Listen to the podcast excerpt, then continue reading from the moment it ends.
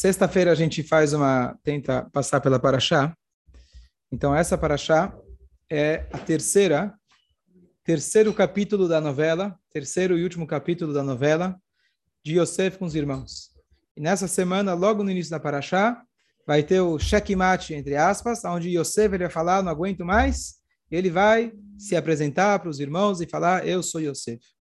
E aqui completam-se 22 anos de dessa separação, do momento que eles jogaram ele no poço, até que agora eles se reencontram, ele como vice-rei do Egito, e logo depois o Jacob ele volta, ele desce até o Egito se encontrar com seu filho, volta a reencontrá-lo, e esse é o final da, da novela. Então eu quero pegar, a gente, na última show a gente falou sobre a paraxá anterior, vamos agora no início dessa paraxá, que começa com a última, a, o último diálogo antes que Yosef ele se revelou. Então, onde estamos na história, só recapitulando, Yosef, como vice-rei do Egito, os irmãos foram obrigados a ir até o Egito para comprar comida. O Yosef acusa eles de espiões, prende todos os irmãos por três dias, depois solta todos, com exceção de Shimon. Eles voltam para casa, ele cuida, ele guarda o Shimon como garantia. Eles voltam para lá, e para eles voltarem para lá, na verdade, eles tinham que ir com Binyamin, que era o irmão pequeno do Yosef. O pai reluta, reluta, mas quando acaba a comida, não tem muito jeito, ele manda o Binyamin. Eles vão até lá, recebem comida, e quando eles estão indo embora de novo, o Yosef ele escondeu a taça especial dele dentro da mochila do Binyamin. E aí ele volta e acusa o Binyamin, dizendo que você agora vai ser escravo. E nessa hora, os irmãos, e principalmente o Yehudá, eles começam a ficar desesperados. O Yehudá tinha prometido para o pai, eu, eu garanto, eu vou trazer esse filho de volta. E claro que Yosef já tinha armado tudo isso, e agora começa a Gacha e Lav Yehudá, Yehudá se aproximou num tom de ameaça, para ameaçar o Yosef, brigar com Yosef e tentar convencê-lo, em primeiro lugar, para ele devolver o irmão Benjamim. Ele fala, eu fico no lugar dele como escravo. Yosef, não, imagina, não deixa ele como escravo, foi ele que roubou né? Yosef fazendo todo aquele teatro. E o Yehudá, com garra, muita. Ele começa a falar: olha, você que pediu para a gente trazer o Benjamin, ele estava bem em casa, quem pediu para trazer? E começa a trazer toda uma história que no fundo, no fundo, não tinha, não tinha, não tinha base. Porque se ele é ladrão, pode ser que eu pedi para trazer ele, pode ser que. Mas ele veio aqui, roubou o que tinha de mais precioso, supostamente. Mas o Yehudá, ele vai lá com toda a garra e quando o Yosef ele vê a coragem, essa, esse compromisso que o Yudá teve pelo irmão Benjamin, ele não aguenta mais. E como eu vi ontem no um comentário, que o Yosef, de todo o Tanar, é a pessoa que mais conta, que conta mais vezes que ele chorou. Então é a pessoa mais emotiva, de maneira clara no Tanar, de todo o Tanar. Pessoa que mais chora. Interessante. Você pensaria em outras pessoas né, que passaram momentos difíceis, mas Yosef é o que mais chora. E aí, nesse primeiro momento, ele se revela, eu sou Yosef, e eles ficam como? Boca aberta, né? queixo cair, não sabem, nivhalumi panav, não sabiam, não sabiam o que fazer, por quê? Tinha muito, muita emoção naquele momento. Espera aí, a gente estava achando que estamos falando com o vice-rei do Egito. De repente, é nosso irmão. A gente estava sendo acusado e possivelmente tínhamos que deixar nosso irmão aqui e nosso pai ia ter um ataque, como com certeza não ia conseguir aguentar. A gente ia voltar para casa sem dois irmãos, pelo menos, sem o Yosef, que a gente saiu à busca dele, e sem o Benjamim.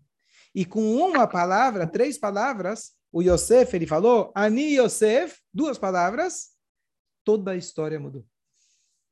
Com duas palavras, toda a história mudou. Então eles ficaram chocados com a notícia, e mais do que chocados, envergonhados. Agora o que mais me impressionou foi. Então, era muita emoção ao mesmo tempo. Emoções contrárias. Poxa, achamos Yosef, que bom. Mas é ele que é o vice-rei do Egito e a gente acabou de se ajoelhar para ele. Né? E tanta coisa ao mesmo tempo, e um sentimento de salvação. Agora temos o irmão que é vice-rei do Egito, quem não quer? Né? Então era muita coisa, e aí o Yosef ele vê que eles estão perdidos, ele fala: chega mais, vem aqui.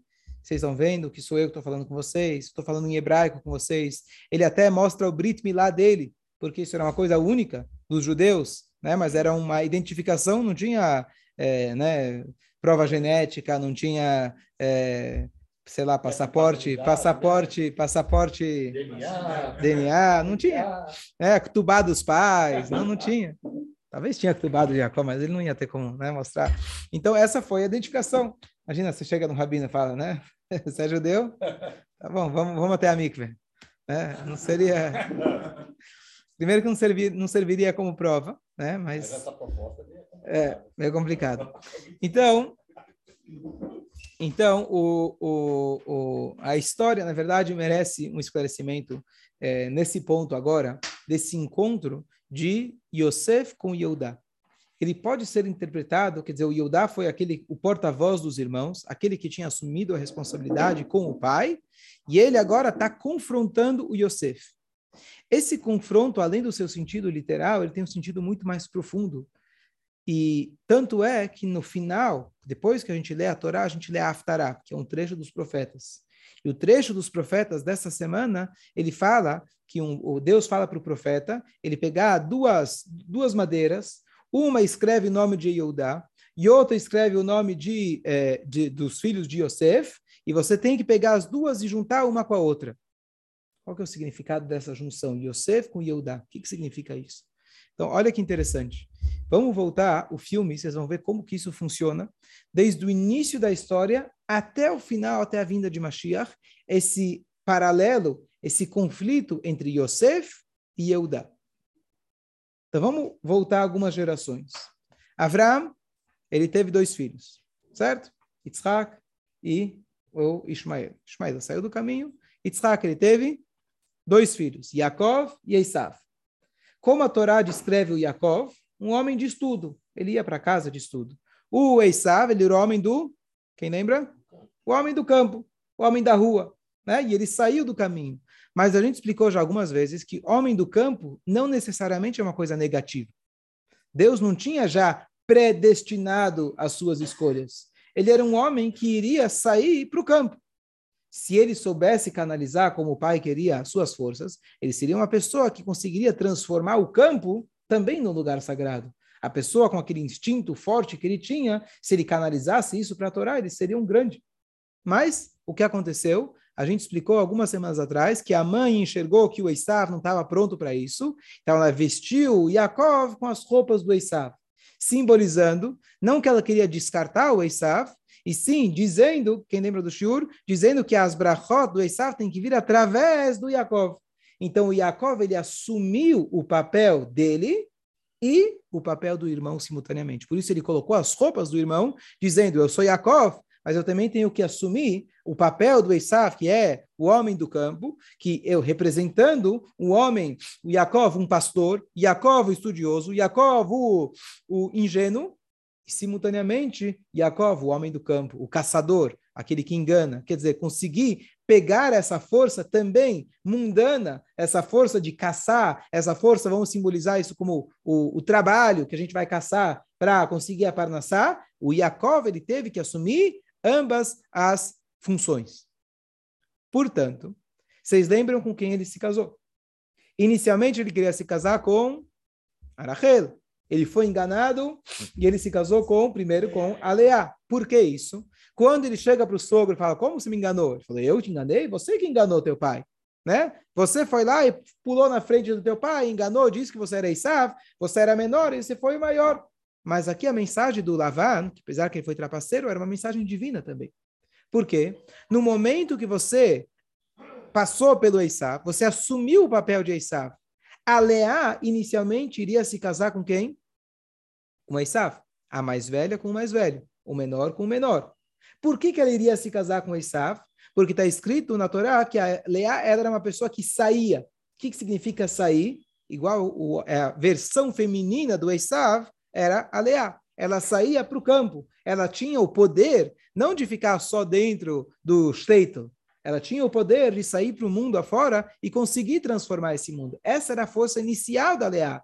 Só que ela chorou muito. O Yaakov, por outro lado, paralelamente, pegou o papel do Esav, então ele teve que casar com as duas esposas. A Rachel, que é comparada com um carneirinho, carneirinho é igual à versão masculina Yaakov, aquele que fica no rebanho, aquele que é puro, aquele que é ingênuo. Você cuida do carneiro, você fica lá meditando com Deus o dia inteiro, não tem problema. Mas o Yaakov ele teve que assumir as duas posições. Por isso, por um lado, o Yaakov é chamado o homem de estudo, ele passou 14 anos estudando, mas ele foi o único dos patriarcas que passou a maioria da vida fora de Israel. Ele criou os filhos fora de Israel, porque ele tinha esse potencial de trazer o campo né, aquilo que é distante, para dentro também. Isso é, então a gente começa da geração de Yaakov e Isav, as esposas Leá e Rachel estão comigo, e agora isso aconteceu também com os filhos. O que, que aconteceu com os filhos? Ele tinha filhos que eram 11 filhos que eles representavam a sua característica, que era pastor, era o ofício do pai, do avô, uma vida reclusa, que eram todos os, os filhos. O Yosef, de repente, ele chega em casa, fala para os irmãos: Sabe que eu sonhei hoje? Eu estava assistindo um canal que falava sobre a economia. Tá louco, economia? Eu estava assistindo sobre agricultura, né? Não é cultura, canal cultura, é canal agricultura, né? Você tá louco? Você está lendo jornal? Aqui não entra jornal na nossa casa, aqui não entra televisão, aqui não entra economia. Aqui é carneiro e olhe lá. Né? É carneiro e olhe lá. A gente não quer lidar com esse mundo, com o business, com concorrência, com a terra, esperar o trabalho e achar que a terra, na verdade, era um, é, era um desafio muito grande, porque quando você planta, você colhe e fala, poxa, poxa, eu suei, trabalhei, olha aqui o que eu consegui. Então, é um desafio muito grande. E ele falava que ele sonhou com o quê? Com feixes de trigo. Eles falaram, tá vendo? Esse cara tá fora. Esse cara não pertence, igual que o Eissav era o homem do campo, ele foi descartado. Agora chegou a vez do, na próxima geração, o Yosef vai ser descartado. Ele está com sonhos completamente fora do contexto que nós fomos criados. Só que o pai Yaakov, quando ele contava o sonho para os irmãos, está escrito que meio que tentou desmentir perante os irmãos, brigou com o filho, mas a Torá fala, Ve'aviv chamar ele guardou isso no coração. Por que, que ele guardou no coração? Ele estava querendo que isso se realizasse, porque ele sabia que ele seria a próxima geração que iria herdar esse potencial que o Yaakov herdou, pegou do Esav, e ele agora ia ter um único filho de todos os doze, que ele teria essa capacidade única de conseguir pegar o campo e trazer para dentro.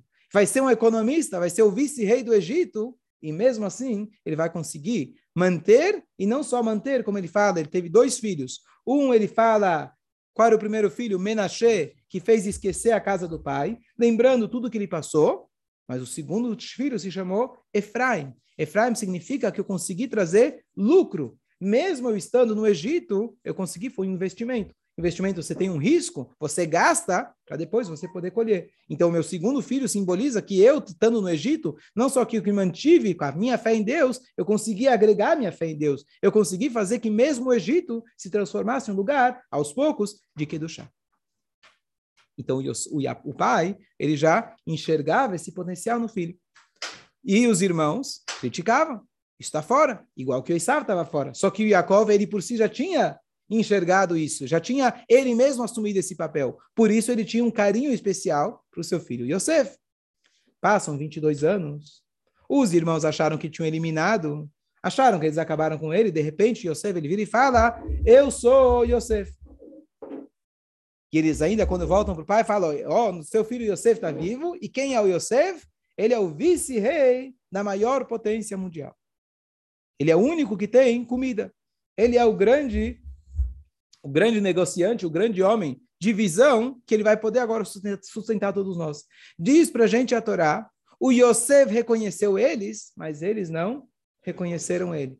Então, no sentido literal, Urash fala para a gente que ele saiu de casa, ele era jovem, agora ele tinha barba, então ele reconheceu, mas tudo bem, essa é a explicação mais simples. Mas a explicação mais profunda, que mesmo depois que Yosef falou, eu sou Yosef, eles não conseguiram acreditar. Por quê? Porque todo o motivo inicial que eles não botaram confiança no Yosef e quiseram descartá-lo, que eles achavam que esse modelo não era um modelo judaico. Um modelo judaico é pastor. Quando ele começou a sonhar ambições, que eles achavam uma ambição de querer reinar, de querer governar, de querer ser um agricultor, estava fora de contexto. E quando eles olham para Yosef e veem que Yosef, quando ele mostra para eles, por exemplo, o Brit Milá, que ele veio e reconhece os dois filhos, que ele era um homem que continuou mantendo a sua fé 22 anos na distância tão grande do pai, da família, eles não conseguiam acreditar. E não só isso, e não só isso, eu vi ontem uma explicação fantástica do Sfatemet. Ele fala, ele fala o seguinte, que agora eles reconheceram Yosef. Né? Tá bom, aí ele falou, eu sou Yosef, e eles viram, poxa, né? A gente não deu fé nele, a gente não botou fé, e de repente, não só que ele manda na gente, a gente perceberam que ele tinha um nível espiritual muito mais elevado que o deles. A gente, para ser religioso, precisava se manter com carneirinho. O homem aqui passou por todas as tentações, com certeza depois ficaram sabendo que o Yosef passou por tudo que ele passou, imagina. Né? Eles foram saber, poxa, como você chegou aqui? Né? Como você chegou aqui? Você virou vice-rei como? A gente te vendeu outro dia, você era escravo. Você estava nas cobras. Conta aí, conta o que aconteceu. Com certeza ficaram sabendo a trajetória dele, tudo que ele passou. Eles ficaram loucos. Como é possível que um judeu conseguiu com a esposa do Potifar, conseguiu se manter vivo dentro da prisão, conseguiu manter a sua fé em Deus, um único Deus, dentro de um lugar mais idólatra possível? Qualquer um teria caído. Então eles não conseguiam reconhecer. Então diz para a gente o Sfatemet uma coisa interessante. Quando eles então finalmente reconhecem o irmão, então ele fala tem duas camadas, tem duas, duas interpretações de que significa reconhecer o irmão. Reconheceram, ah, sim, você é o Yosef da nossa família, tará, vamos contar para o papai, vamos trazer o papai para cá. Tudo bem, essa é a explicação literal. Reconheceram o irmão, diz o Sfatemet, agora caiu a ficha para eles, não de quem o irmão era agora. Quem era o irmão lá atrás? Eles se tocaram que eles fizeram um erro muito grave. Não é, ah, poxa, você e você, desculpa o que a gente fez, né? Afinal, agora a gente depende de você. Eles se tocaram de reconheceram a verdadeira grandeza do Yosef e retroativamente eles já tiveram agora o maior castigo possível. Imagina o remorso que eles sentiram quando eles perceberam que aquele irmão que eles julgaram como perverso, como a, o patinho feio, como a ovelha negra da família, a gente foi culpado pelas, por todo o sofrimento que ele teve ao longo de todos esses anos e a gente não percebeu que ele era mais sadio que nós. Como você vai se sentir? Isso significa que eles reconheceram Yosef. E complementando com uma outra explicação bonita, que todo o conceito de ódio ou inveja, ciúmes, ele vem de uma falta de compreensão.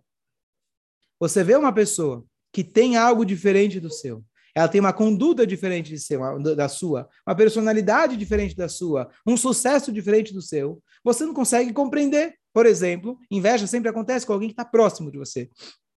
O cara que estava na minha classe na escola fez dinheiro. Se o Bill Gates fez dinheiro, escolha para ele, não sei qual é a carreira dele, qual a vida dele. Eu não tenho inveja. Posso olhar, uau, seria muito legal, mas não é uma inveja. Isso não, não hã? Admiração. Mas inveja se sente do teu irmão, daquele que fez a mesma faculdade que você. Poxa, ele é igual a mim, como que ele se deu melhor? Aparentemente.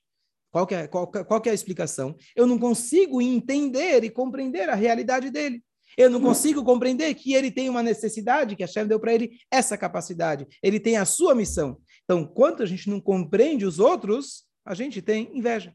Então, agora que eles entendem, reconhecem Yosef, então, reconhecem agora quem Yosef, reconheceram quem ele já era desde o começo, caiu a ficha, e agora eles sentiram, acabou toda a inveja, acabou todos os ciúmes, eles entenderam quem ele era, e agora começou um remorso muito grande. E por isso, quando eles vão voltar para casa, você vira e fala para eles, por favor, altir gizubader, não briguem no caminho. Porque a primeira coisa que vai acontecer foi você. Não, foi você que falou, foi você. Começa a apontar os dedos e vai começar uma nova briga. Para quê? Então você fala, por favor, voltem para casa, não conversem sobre o assunto, tá tudo bem, tá tudo ótimo, Deus me mandou aqui, fiquem tranquilos. Para concluir, eu falei que essa história começou lá atrás, ela vai até a época de Mashiach. Então a gente falou, começou com Yaakov e Esav, combinou depois com Rachel, Leá, os filhos Yosef, que aliás o Yosef era filho de Rachel. Olha que interessante, inverteu os papéis. Rachel era a mulher que ficava dentro de casa, era como se fosse o carneirinho, representando os, o, o, os pastores. A Leá era aquela que saía, mas trocou, inverteu. O filho de o filho de Rachel foi, se tornou o filho que ele era o Esav, digamos assim, aquele que poderia ir para o campo. E agora os irmãos novamente se reencontram. Só que ao longo da história, esse reencontro não se mantém. Você tem a tribo de Menashe e Efraim, você tem a tribo de Yehudá, a tribo do reinado, e na verdade, depois o que acontece? Os reinados de Israel também se separam. Você tem Malchei Yehudá e Malchei Israel. E ao longo da história, depois do falecimento de Shlomo Amelech, o rei Salomão, ah, mais uma coisa, Moshe é descendente de quem? Levi. De Levi. Depois você tem Yoshua, ele é descendente de quem? Efraim. Efraim. De repente, então, cara, não é uma brincadeira aqui. Não é bafo, não. Sério? Aqui não é Uruguai, que Argentina, não ofende. Jaime. A turma quer que você fica sempre, Jaime. Vida é fazer cultura. Fui para o Uruguai e outro país de cultura. É, algum dia vocês vão reconhecer os Só, deixa, só, só, só, só um segundo concluir. Então a gente vê que esse conflito, o Moshe não era de fato de Yehudá, mas existe essa constante que acaba vindo de uma tribo passa para outra. E quando o Mashiach chegar, está escrito que vai ter dois Mashiach. É um outro tema para a gente explicar o que, que significa isso, mas tem Mashiach Ben Yosef. Ok, então tem, boa, boa. Mas existe dois conceitos sobre Mashiach. Primeiro vai ter um Mashiach provisório, que significa Mashiach Ben Yosef. E depois vai ter o Mashiach, que vai concluir tudo, que é Mashiach Ben Yehuda. O que, que significa tudo isso? Significa que na nossa vida, nós, cada um de nós, temos esse conflito, que como começa a nossa paraxá, entre Yehuda e Yosef. Yehudá e Yosef. Assim, ao longo da história se repete. Assim vai acontecer quando Mashiach chegar. E isso simboliza que nós, na nossa vida, temos Torá e Massim Tovim. O estudo da Torá e a prática de boas ações. Nós temos que diariamente reservar um horário para eu rezar, para eu estudar e concentrar ao divino, ao espiritual puro, nato.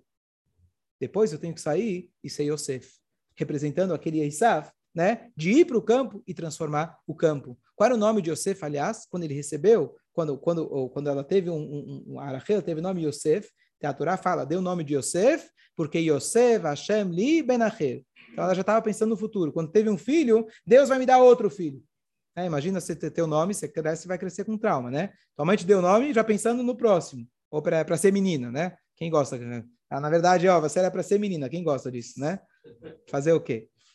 Então, é, o nome do Yosef era que Deus já vai me dar outro filho. Então, realmente, ela teve Benjamim. Mas a explicação mais profunda, Yosef Hashem Li, Deus vai acrescentar para mim Ben Acher, um filho, outro. Um filho que ele consegue transformar aquele que é outro, Acher, aquele que é estranho, em Ben. Já o nome de Yosef, que é agregar, acrescentar, simboliza uma pessoa que consegue agregar. O Acher, o outro, aquele que está afastado, ele consegue leocif, ele consegue agregar e trazer para dentro. Então, nós temos essa capacidade diária de sermos grandes grandes homens de negócio, como Yosef ele era, envolvido com todo tipo de paró do seu lado. Paró era né, o amigão dele, alguém estava do lado dele, era o homem que declarava: Deus não existe. Eu fiz, é, é, é, o, o, o Nilo foi feito para mim e eu fiz a mim mesmo. Esse era, esse era o Paró. Né? A gente tá, tem pessoas aqui ao nosso lado que fala, fui eu que me fiz, eu que consegui, tá certo? E a gente convive com essas pessoas. Essas pessoas que a gente tem que conseguir trazer elas para a consciência de Yosef Hashem li ben acher, para mostrar para cada um que eles também são ben, filhos de Hashem. Então, quando Mashiach chegar, Mashiach não é um prêmio, Mashiach não é um, um, uma, um milagre que vem de cima. Mashiach é o reflexo, o resultado de tudo aquilo que a gente vem fazendo ao longo dos anos. Então, tivemos na história momentos onde o foco principal foi o estudo, tivemos momentos onde o foco principal foi a prática. Tivemos e temos pessoas aonde a vida deles é dedicada apenas para o estudo e temos pessoas que estão muito mais dedicadas à prática.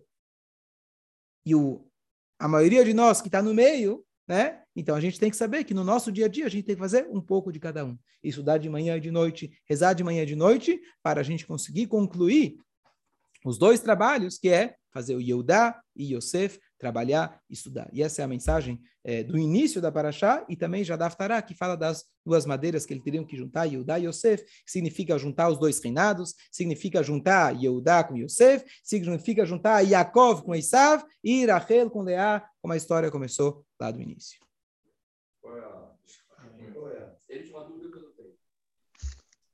Tinha pergunta. Só um segundo, vamos ah, gravar aqui. A pedido só um comentário rápido. Quando os dois irmãos eles se encontram, é, eles começam a chorar. E Urashi faz um comentário que, a princípio, quando você lê esse Urashi, fala qual é o sentido? Eles se, os dois irmãos, filhos da mesma mãe, que o irmão pensou que o irmão mais velho dele estava, irmão de pai e mãe, estava morto. E agora eles se encontram, eles choram. Vem Urashi e fala uma explicação toda mística.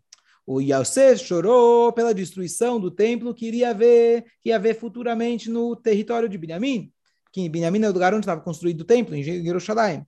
E o Benjamim estava chorando pela destruição futura dos Mishkan, e até Mishkan Shiloh, provisórios, quer dizer, templos provisórios que tiveram em Israel antes da construção do templo, e ficava na, na, no território de Yosef, então cada um chorou pela destruição do outro. Que, que, que explicação é essa? Urash não é místico. Urash vem explicar o chato. Chorou. Por que chorou? Porque estava emocionado. Você vê dois irmãos se encontrando. Estão emocionados. Precisa explicar alguma coisa? Mas é, o que Urash vem comentar. O Devarei aí. Ah, yeah, ok. Tá bom, eu não tenho E eu vou te falar de que. Tá, depois você me manda. Obrigado. Depois eu te falo. É, então, o Rebbe faz um comentário muito interessante. Ele diz o seguinte: quando a gente chora, o que, que é um choro? Emoção. Emoção? Hã? Pode ser dor. Hã? Dor. Pode ser de alegria. Mas normalmente, Hassid Kabbalah explica que assim, quando a emoção é muito forte, ela explode. A gente não consegue conter a emoção, ela se, ela vai para fora em sinal de lágrimas. O choro muitas vezes é um alívio, é muito saudável. Deus nos livre pessoas que passaram pelo Holocausto nunca mais conseguiram chorar. Significa não que eles não sentem a dor. A dor é tão intensa que ele não consegue expressar Deus nos livre. Então o choro é alivia, tá certo? Qual é o problema do choro? Quando você tem um, um, um problema real a se resolver e você chora, essa é uma atitude muito, muito grave. Por quê? Deus nos livre. Quando alguém falece, não tem mais o que fazer. Né? No sentido físico, não dá. O que, que você faz? Você chora. É uma dor muito grande e termina por aí. Então, o choro ajuda a gente né, a assim lutar. Está escrito, são três dias de choro e faz parte. Agora, quando você tem, o filho chega em casa, o trabalho está muito difícil, não estou conseguindo, meu patrão está muito exigente. E o pai lá vai, como alguém me contou uma vez, né, ele tem, ele tem um, alguém na família que não trabalha. Ele perguntou, mas eu perguntei, mas como? Por que não trabalha? Uma pessoa capaz? Falou, olha, primeiro dia que essa pessoa chegou em casa do trabalho, ela falou que estava muito difícil, o patrão estava exigindo muito. Aí meu pai abraçou ela e falou: o trabalho não é para você, esse trabalho não é para você. Abraçou ela e nunca mais ela pegou emprego nenhum. Ou seja, quando você chora e tem o que fazer, o choro ele é muito prejudicial. Ele prejudica. Se você tem o que fazer, vai lá e faz. Tem alguém se machucar, machucado aqui. Um chama Tzalá e outro fica chorando. Não vai adiantar nada você ficar chorando, tá certo? Se você tem o que fazer, para de chorar. Vamos salvar, vamos ver o que dá para fazer, né? Então, esse é o problema do choro. Muitas vezes a gente usa a ferramenta choro no momento errado. Então, que, qual que é a lição que o Rebbe fala? O Rebbe pergunta se é para chorar, se é que eles iam chorar por algum motivo espiritual. Que, claro, estamos falando aqui de personagens históricos, não estamos falando aqui de Yosef Binyamin, dois irmãos que se reencontraram. Eu expliquei agora que esse reencontro simbolizava muito mais uma história do passado, a história do futuro do povo judeu. Por isso a Torá conta para gente que são, é, são figuras, na verdade, que simboliza muito mais. Então, se eles vão chorar, eles só poderiam chorar pelo templo do outro e não pelo seu próprio templo. Templo destruído significa as atrocidades, as dificuldades, os desafios que a gente vai passar. Eu não posso sentar e chorar pelo meu desafio. Eu tenho que fazer alguma coisa. Se dá para fazer alguma coisa, eu levanto e faz. Para de ficar chorando. Se você acolhe alguém que está chorando e ele tem o que fazer, claro, a gente pode acolher. Mas no exemplo que eu falei, o pai, esse, poxa, coitada, né? Está sofrendo muito, eles não merecem você lá no trabalho. A menina falou, realmente ninguém me merece, então por isso viver às custas do pai até o final. Né? Então, isso, esse é o choro que ele é extremamente nocivo. Então, quando você tem o que fazer, para de chorar. O que acontece? No final das contas, cada um é responsável pelas suas atitudes. Eu posso dar suporte para alguém, eu posso direcionar alguém, mas no final das contas, a escolha é de cada um. Então, Yosef chorou por Benjamim. Ele falou: Eu sei, eu estou vislumbrando o que vai acontecer com você, com seus filhos no futuro, o que eu posso fazer por você. Claro que eu posso guiar, ajudar, mas no fim das contas, por você eu posso chorar. Por mim eu não posso chorar. Então, a autopiedade, é o que a gente extrai dessa história, pode ser muito prejudicial. Às vezes, quando é uma situação que você chegou no fim da linha, rua sem saída, então você chora. Isso ajuda e é um mecanismo que a Shem deu para gente, que é o luto, a tristeza e etc. Mas se você tem o que fazer, opa, faz. E mesmo aí sim, aproveitando e desejar alegria só, vai ter uma save se Deus quiser. Menashe. Menashe Ben da Levi, se Deus quiser que seja para alegrias.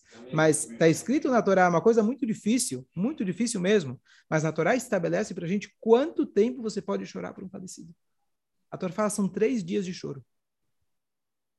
Choro é choro. Você vai me falar quando eu posso chorar? Depois a Torá fala são sete dias de luto. Depois 30 dias, depois 11, 11, 11 meses, 12 meses. É uma emoção. Por que, que a Torá fala? Então, se não é para ficar triste, que no Olamabá está tudo certo, é tudo para o bem, então a Torá deveria proibir chorar, faz uma festa. Não, a Torá fala chora, mas só três dias. Chora também, mas fica de luto, mas aí não pode mais, depois de três dias, você não pode chorar mais. Você não pode mais se lamentar mais que 30 dias, porque Moshe não está escrito na Torá que se lamentaram por 30 dias. Alguém é melhor que Moshe bem? Então, a gente, esse é o paralelo nosso. Então, peraí. É para chorar ou não é para chorar? Agora é para parar? Conta que uma vez tinha, tinha Marzorim, antigamente, né, que está escrito no Marzor, Yom Kippur, aqui precisa chorar. Aqui é para chorar. É o que? Lágrima de crocodilo? Como vai funcionar? É, emoção é emoção. Sim, a Torá rege as nossas emoções. Por quê? Porque se a pessoa continuar chorando, chorando, primeiro, isso é ruim para a alma, é ruim lá em cima, é ruim para a gente, e mais ainda, você está vivo. Se você está vivo, claro que é fácil falar, mas o conceito, pelo menos, né? Claro que é fácil falar. Mas o conceito é levante-se e vai agir vai lidar com aqueles que estão vivos. Baruch Hashem, você tem outros filhos. Baruch Hashem, você tem uma vida. Baruch Hashem, você tem muito o que construir pela frente. Então a gente deve chorar, deve se lamentar, faz parte do processo, mas é parte do processo não para a gente ir para o fundo do poço. Está escrito depois que Abraão enterrou a Sara, se lamentou, chorou, foi muito difícil, foi repentino. Ele acabou de vir num momento de choque onde ele achou que ia matar o filho e não matou e volta para casa, a esposa morreu. Foi muito difícil. Na hora ela teve que renegociar com Hebra Kadisha, que não foi fácil. 400 moedas de ouro lá da melhor. Né? Não foi fácil lá. O Isaac me falou, essa vou repetir, essa é muito boa. Qual, qual é a diferença entre um túmulo e outro? A diferença tão grande? Deve ser que os bichinhos de um lugar vai de Eretz Israel, né? Importaram os bichinhos lá da terra de Israel. Vai, vai acontecer igual, vamos lá, vai lá entender. Mas o Abraão ele passou pelo motivo, não era Hebra Kadisha, era Efron, mas né, passou por um motivo, um momento difícil. Depois disso, a Torá fala para a gente, vai Yakam Avraham limipnei meto. Avraham se levantou do seu falecido. O que quer dizer se levantou? Foi embora. Se levantou significa cair, estou triste, é, é uma realidade muito difícil, mas eu aceito e agora vai Yakam, eu vou me levantar. Eu vou me levantar e continuar. Então, quando acontece dificuldades na nossa vida, tem pessoas que se tornam Iov, como Jó, e assim fica alguém que Deus nos livre vai para o fundo do poço, Deus nos livre, mas a Torá dá força para a gente, a comunidade dá força para a gente, a amizade dá força para a gente, para que a gente possa se levantar. Se levantar, quando alguém cai, se levanta, agora se levanta com mais vigor, mais força. Não é esquecendo a dor, a dor está lá, mas que a Shem dê força, se Deus quiser, para que a gente possa seguir adiante, seguir para frente com muita força, com muito raiut, e sabendo que eu posso chorar agora pela dor do outro. E essa, na verdade, é um dos melhores remédios que existem. Quando alguém passa por uma dor e passa por um motivo, um momento difícil, se você agora chega para uma pessoa que tem momentos difíceis e fala: Olha, eu também passei por isso. Olha, eu quero te dizer que dá para a gente ir para frente, não tem nada mais curativo, nada mais é, healing, né, do que isso. Então, que a gente possa trazer alegria para vocês, Bezrat Hashem, para todos nós. Mashiach chega ainda hoje, ninguém sabe mais de tristeza, e finalmente Yehudá se encontre novamente com Yosef, e a gente possa terminar todo esse serviço, esse, esse, esse trabalho do Galut, juntando as nossas atitudes, as mitzvot, com o estudo da Torá, com a vida do Mashiach. Amém. Amém. Bom dia a todos. Se alguém tiver dúvidas, manda